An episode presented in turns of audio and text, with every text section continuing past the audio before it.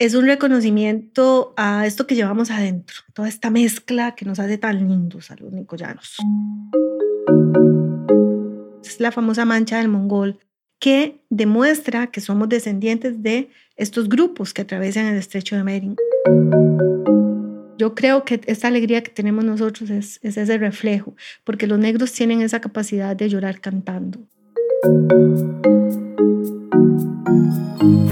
Desde Guanacaste, vamos a adentrarnos en un mundo maravilloso de conocimientos y experiencias sobre Guanacaste, su historia, conformación, vivencias, cultura, bellezas, flora y fauna. ¿Cómo surgió? ¿Qué la caracteriza? ¿Cuál ha sido su desarrollo desde la colonia hasta nuestros días? Lo haremos con expertos en el tema y de manera breve, sencilla y clara. Hoy iniciamos con el tema de Nicoya y la fuerza chorotega que la caracteriza. Para ello, contamos con la colaboración de la profesora de la Universidad de Costa Rica y del Colegio Científico, Gina Rivera Hernández.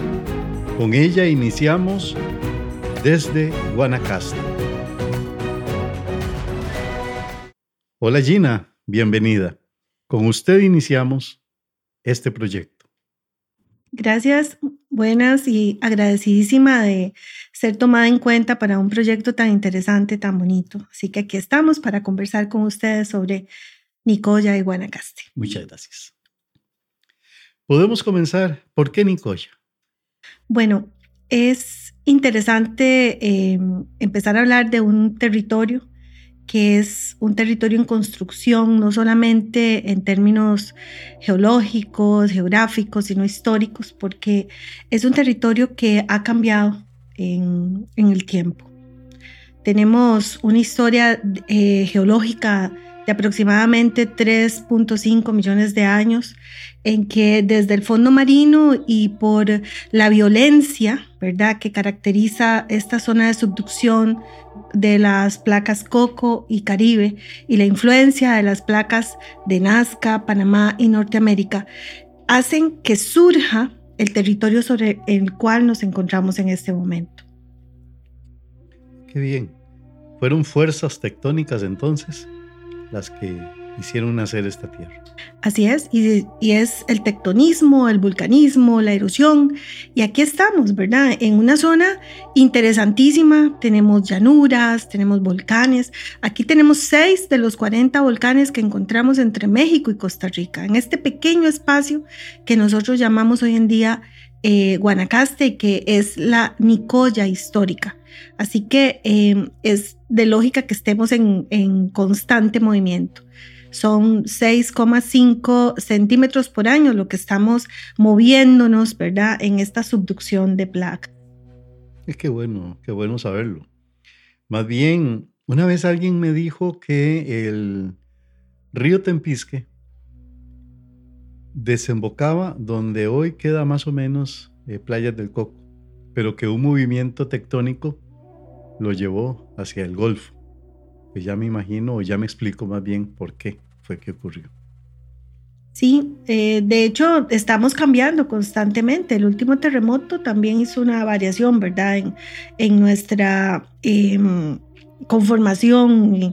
Eh, por ejemplo, en, en, todo esto, ¿verdad? Vamos a tener em, elementos que nos transforman, tal y como usted acaba de decir, constantemente. Em, estas fallas volcánicas eh, hacen que aparezca este territorio, ¿verdad? Estas es todos los sismos. Y es y, un detalle que vamos a agregar. Nosotros, cuando aparecemos, cerramos lo que es el canal eh, de lo que hoy en día llamamos nosotros América Central. Y este cierre que hacemos cambia las corrientes marinas, creamos dos océanos y además influimos en todo lo que es eh, la flora y la fauna marítima y además en los climas del mundo. Así de interesante e increíble es el territorio sobre el cual estamos. Tres millones y medio, más o menos. Sí, señor, exactamente. Qué, bueno saberlo.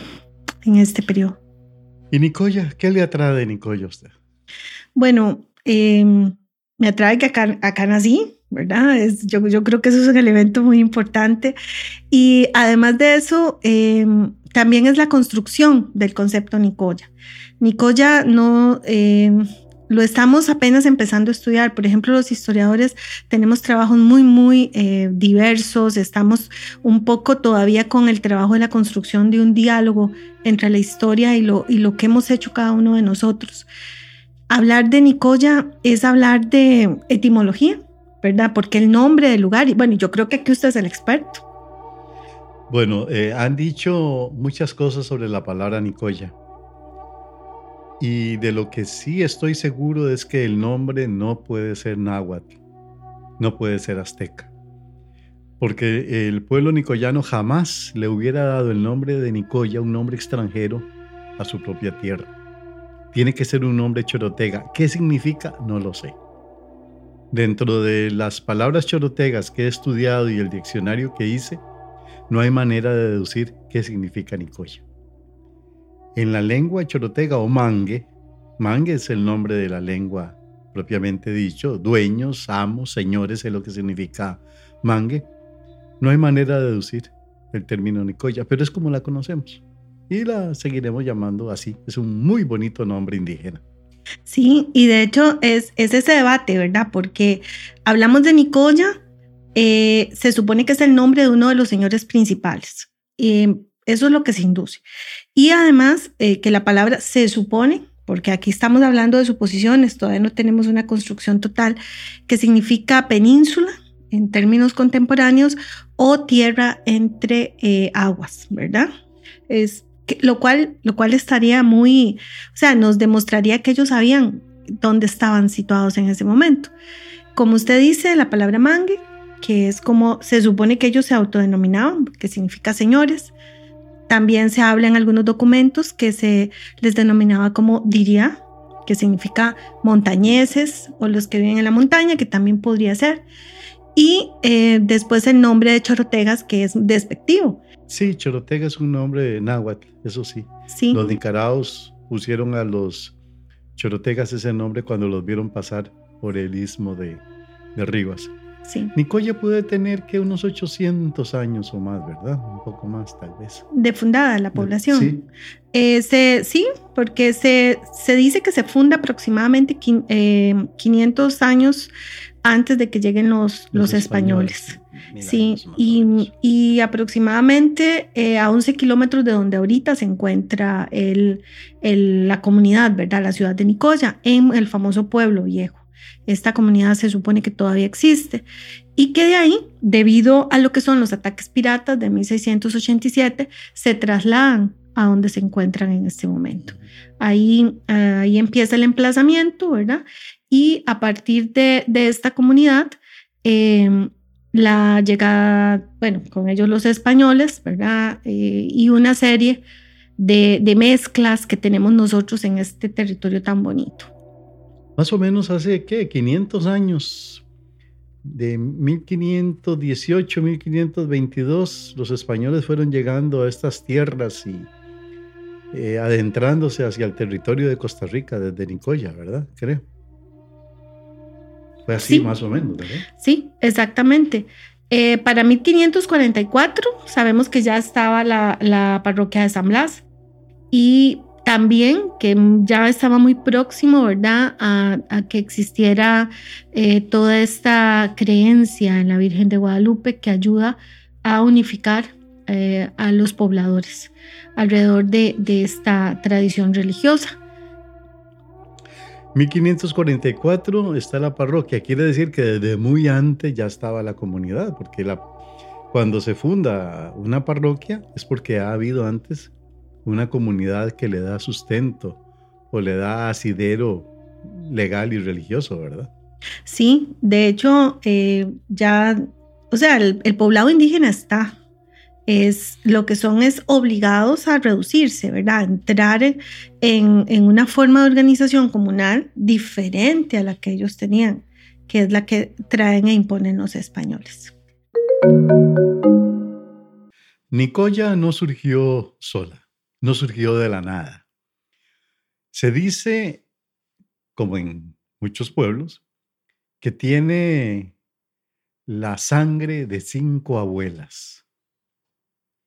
¿Podría usted referirse a eso? Sí, eh, esto de las cinco abuelas es, es, muy bonito porque es un reconocimiento a esto que llevamos adentro, toda esta mezcla que nos hace tan lindos a los nicoyanos, ¿verdad? históricos. Eh, estamos hablando de, de, la abuelita cazadora y recolectora, sí, con ella empieza esta historia, aproximadamente entre 10.000 y 12.000 años antes de Cristo, cazadores y recolectores atraviesan el estrecho de Bering, bajan, ¿verdad?, hacia el sur y este, van creando eh, pequeños grupos de colonizadores que eh, a través de la agricultura, pues eh, forman eh, poblaciones.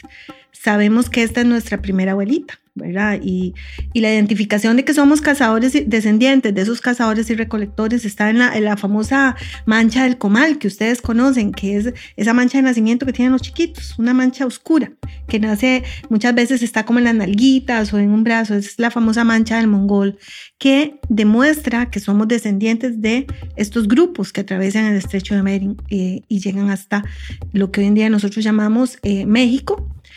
Esta es la primera abuela.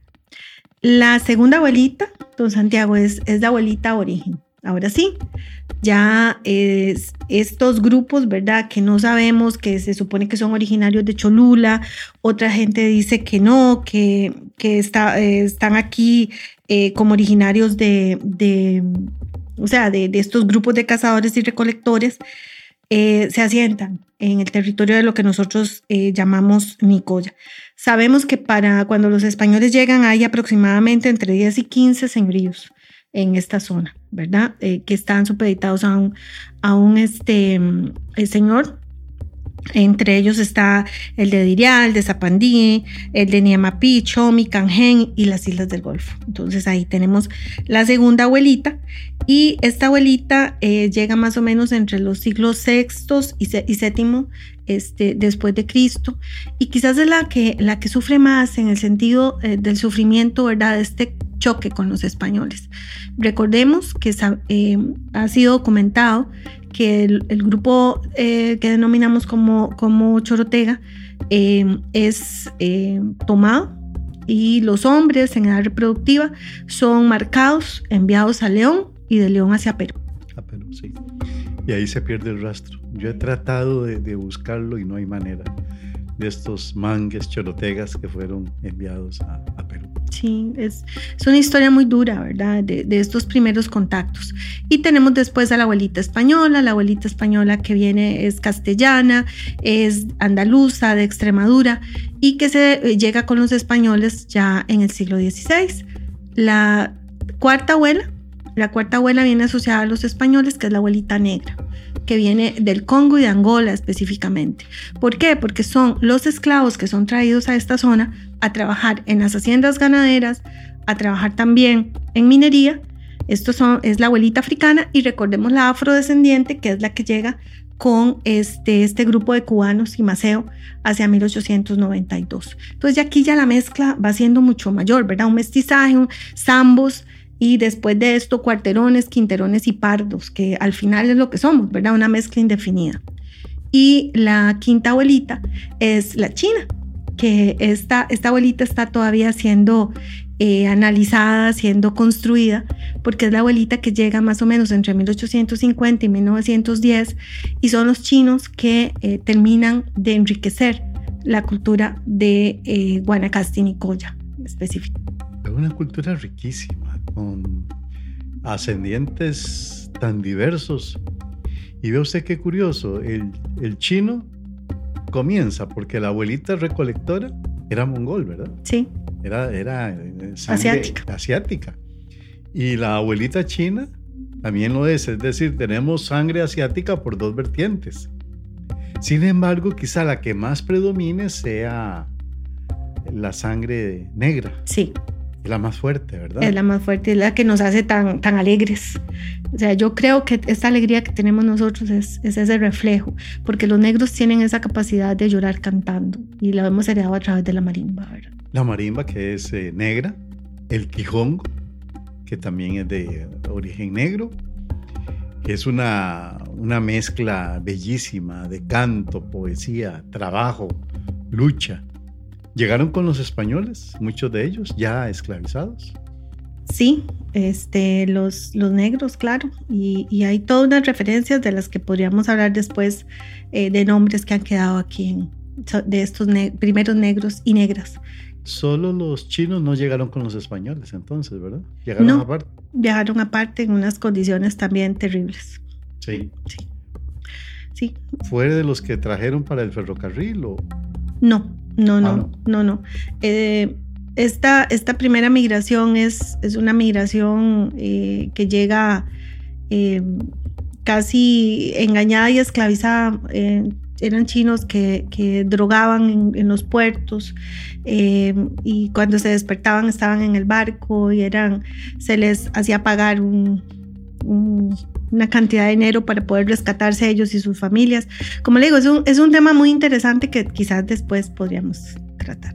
Sí, el de las diversas sangres, las diversas culturas que impregnan al pueblo guanacasteco y lo hacen diferente.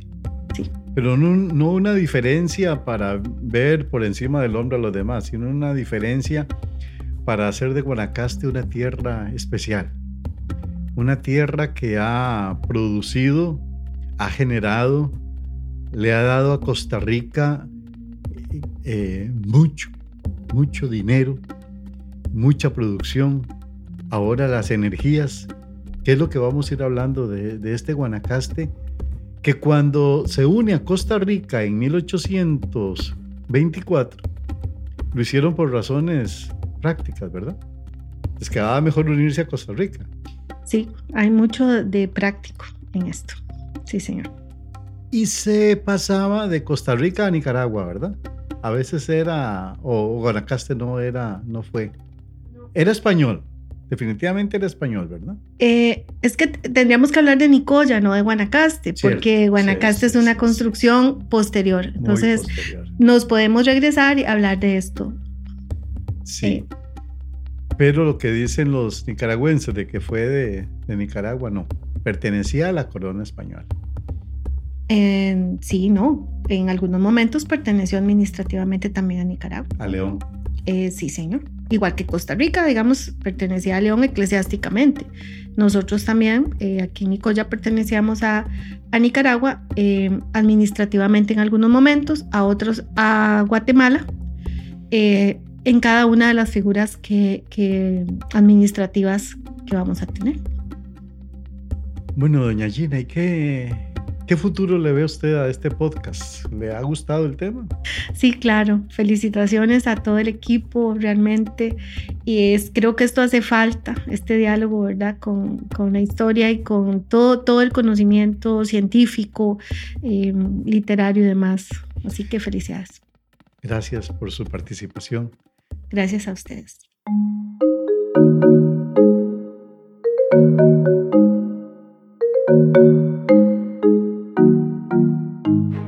Desde Guanacaste, podcast moderado por Juan Santiago Quiroz Rodríguez, producido por Guana Record Studio, con edición de audio por Rigoberto Carvajal y asistencia técnica de Erika Martínez y Hardy Di Marco.